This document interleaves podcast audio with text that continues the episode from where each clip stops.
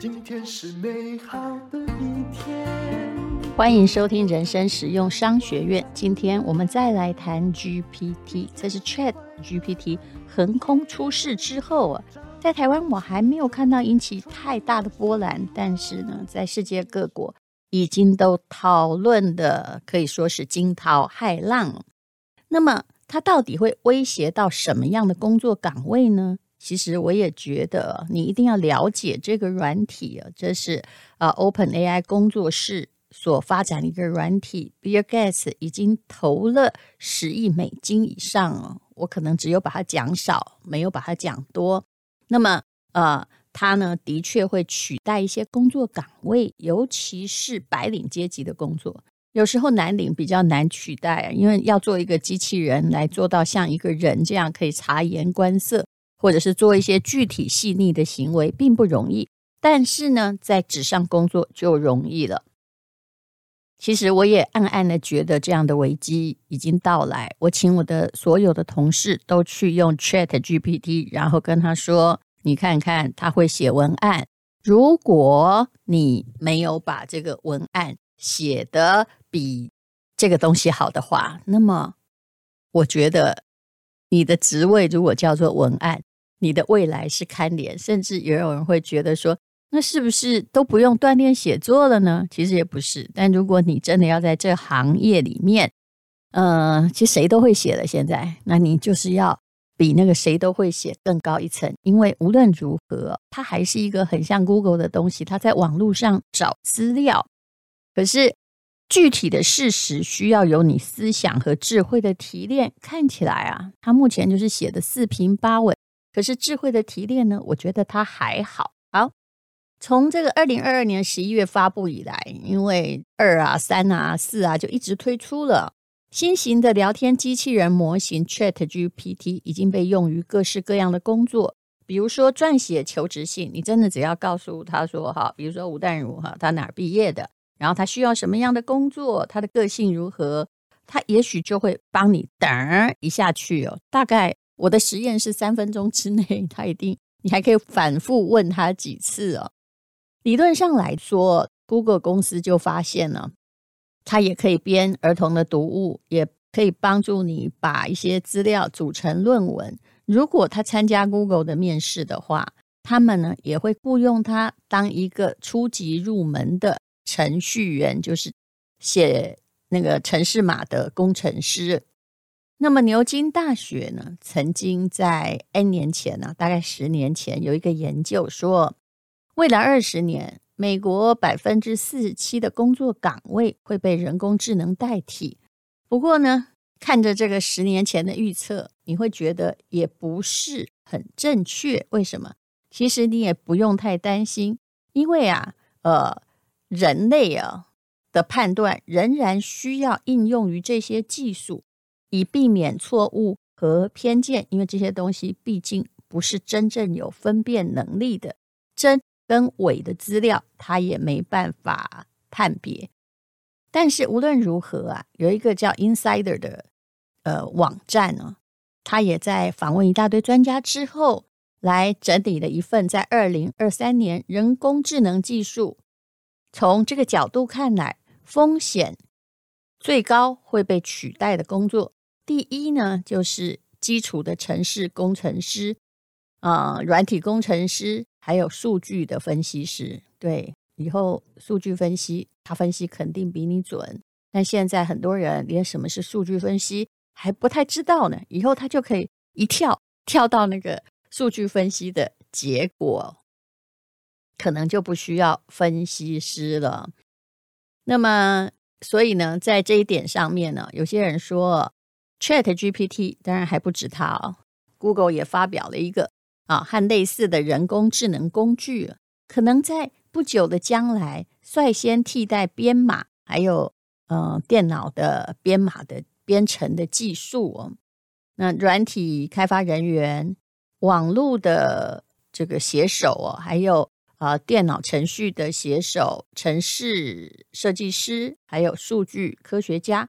很容易被取代，因为这个功能特别擅长相对准确的处理数据。那财务分析师呢？其实我想啊，哪一个问题你问他，他可能不久的将来也会看得出来哪边有问题，噔噔亮红字，让你去检查一下这个数字异常是不是出错。第二呢，是媒体类工作的，比如说广告、内容创作、技术写作、新闻。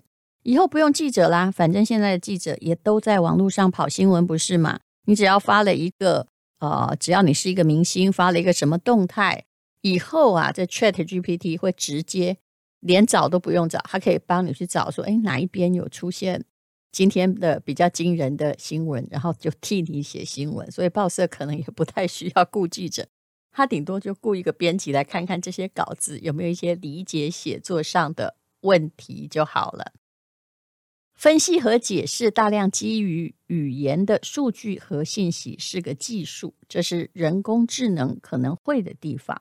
但是如果你要叫他想一个创意点或痛点跟别人不一样的话，他目前还不行。第三呢，就是法律类的工作，法律或律师助理可能会被取代啊。他为什么不说是律师，而是律师助理呢？因为啊，律师可能可以自己找资讯呢。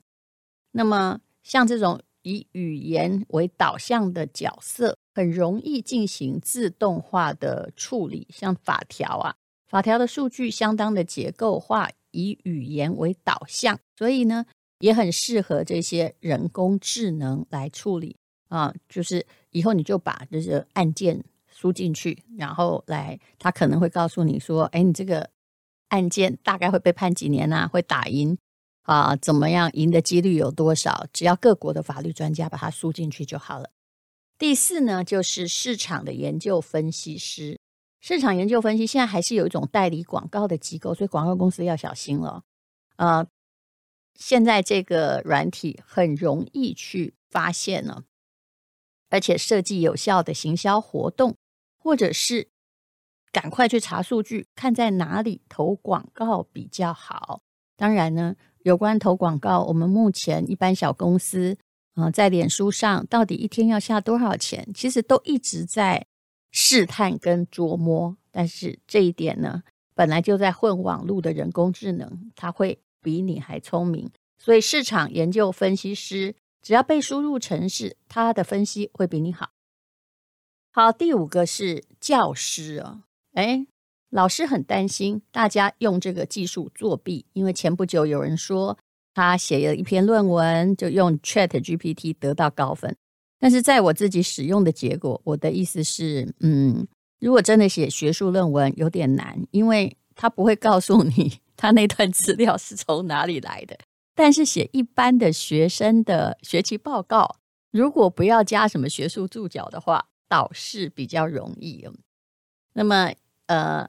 老师虽然是担心学生用这个人工智能作弊，但是啊，老师也应该从他的横空出世来担心自己的工作安全。如果你只是照本宣科的在念课本，那么却 GPT 已经可以当成一个老师，轻松的在授课。虽然他在知识方面也存在着某种缺陷，也就是他未必准确，因为网络上知识未必准确，但是呢，也可以很轻松的、容易的加以改进，所以是不是以后会变这样？假如说啊，历史课本是一样的，那就只需要一个老师啊。所有的学生，反正老师如果讲课不精彩的话，就只需要一个老师，然后哦，所有的测验哈，随堂测验也都可以在电脑上全部的完成啊。那么。学生需要问什么问题？似乎现在也已经不用问老师了。Google 回答未必准确，但是它搜寻的面比你广。ChatGPT 也具有这样的功能，而且它可以彻底针对你的那个准确问题来回答。第六呢，就金融分析师和个人财务顾问呢，像很多的财务顾问呢，他看的也是投行的报告。那现在不需要啊。你只要理财的话，有一个 App，它用了 Chat GPT，你可以直接问他说：“那请问给我数据，看看这个月投什么啊比较能够赚钱啊？”那他分析的会比任何人好很多。就好像前不久我们曾经讲过，比如说以零零五六来说啊，这十五年来哪一个月头那它的报酬率会最高？答案就是十月，报酬率将近十趴。哎，我从去年讲了这篇之后，我后来来观察，其实的确是不错的，至少就用今年来看，它也赚了超过十帕以上了。当然，它也不是赚最多的哈。好。其实这类的市场分析师都赚了很多钱，但是他们的工作其实是可以自动化的。要看出哪个亮点啊？那要到超级分析师才可以。如果你只看数据，那你已经赢不了这个人工智能的软体。第七呢，就是交易员。什么交易员？华尔街啊，证券的交易员呢？因为交易员事实上现在已经少得很多了。以前呢，在投行里面，大学毕业念完 MBA，你会被雇佣，花两三年像机器人一样在做 Excel 表格。可是现在啊，你根本一个指令就可以让人工智能做这些。那么第八个是平面设计师。讲到这里，你是不是越来越觉得危险性很大啊？像这个 OpenAI 创建的图像生成器，哈，它叫做 DALL，D-A-L-L，哈，Dash 一，可以在几秒钟内生成图像。我已经看了很多个图，我真的觉得啊，以前的人啊，要操纵什么电脑程式啊、数位啊，还要用笔呀。其实现在做平面设计，恐怕只要丢文字，它就可以出现非常惊人的图画。那么，呃。也有一篇文章哈，有三位教授写的，就是在 ChatGPT 开始面试之后，在十二月的一篇文章，这三位教授说，提高数百万人创作和处理图像的能力，将会对经济产生深远的影响。对于一些工作受到直接影响、难以适应的人来说，人工智能领域的最新进展肯定会带来经济。痛苦的时期，其实指的就是平面设计师。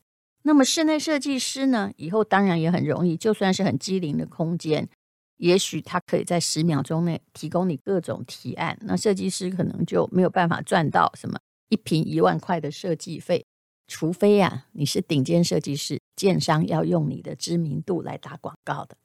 好，第九是会计师啊、哦，会计师以现在而言是稳定的职业，可是呢，也处于一样的风险。虽然人工智能还不会让会计师失业，可是会计师这些做智能劳动的人呢，会感受到危机。那么以后是不是一个会计师他就不需要那么多的会计助理？所以，如果你可以做到行业第一，那没有问题。但你只是一般技能，你恐怕就不如人工智能。你将来可以想到哈，一个办公室。每一个可能都是小办公室，非常豪华。然后一个伟大会计师在上班，然后所有的东西都是人工智能来帮他做的，搞不好连这个茶水都可以一句话自动的生成了。那第十就是客服人员。以前你应该跟我一样看过一本书，叫《世界是平的》。很多的因为人力比较便宜的关系，还有现在的讯息传递花的成本很少。那印度的客服已经取代了所有的讲英文的客服，不是吗？那现在你当然更常常是打电话或聊天，由机器人来接听哦。那么 ChatGPT 以后啊，它可能比人更好，因为人还要训练嘛。那到底什么话要什么样回呢？你可以用一百万个方式去训练聊天机器人。有一个不算很乐观，就是。持平的研究说，到了二零二七年，聊天机器人将会取代四分之一的电话客服。这个讯息要告诉我们，其实很多的平台啊，慢慢被取代，它是渐渐的，不代表未来不会来。前不久也曾经有一个老板跟我说，他们现在啊，呃，对老人家做电话客服，也就是在电视登广告，然后打电话这种。还可以，呃，每一个月有好几千万的收入。但是后来在我的调查，其实是，呃，这些客服啊，因为被有业绩压力，没有到达那业绩压力，你就不能够在这公司领薪水。所以呢，都有非常大的紧张感，很害怕没有勾着那个门槛。那相对的也会去呃，不能说胁迫消费者啦，可是就是本身承担着很大的压力。那么，当然，我觉得现在用电话行销一定是慢慢的，就算你现在还做得到生意，你慢慢一定会视为，因为现在诈骗集团也用电话行销，我们都不接电话了。还有呢，电视的广告，你想想看，以前呢，在租房子的时候，电视是一个加分条件，现在你告诉人家说我有附电视，有这个有线电视哦。有百分之八十的人他是不要的，因为他已经在看电脑了。他的电脑，呃，如果要看影片的话，还没有广告，他只要付 Netflix 或迪士尼的钱，不是吗？这个世界一直在改变，你不能不变。那原来的铁达尼号可能慢慢沉下去，只是它沉得慢一点或快一点而已。那每一个人都要拥抱未来啊，就是不要拒绝它，但是要。呃，屏息静待，ChatGPT，我觉得在二零二三年一定会引起非常大的重视，而且惊涛骇浪。我们在台湾算是比较早注意到这一点，这已经不是我第一个讲这个软体了。我对它也寄予厚望。当然，嗯，发问题的人还是要聪明的，他才能帮你建构一个你要的王国，还有天堂。你在跟这个啊、聊天机器人。这个 AI 在对谈的时候，什么样的好问题就会引出什么样的好答案。谢谢你收听人生实用商学院，绝对不要忽略这个趋势。今天是勇敢的一天，没有什么能够将我为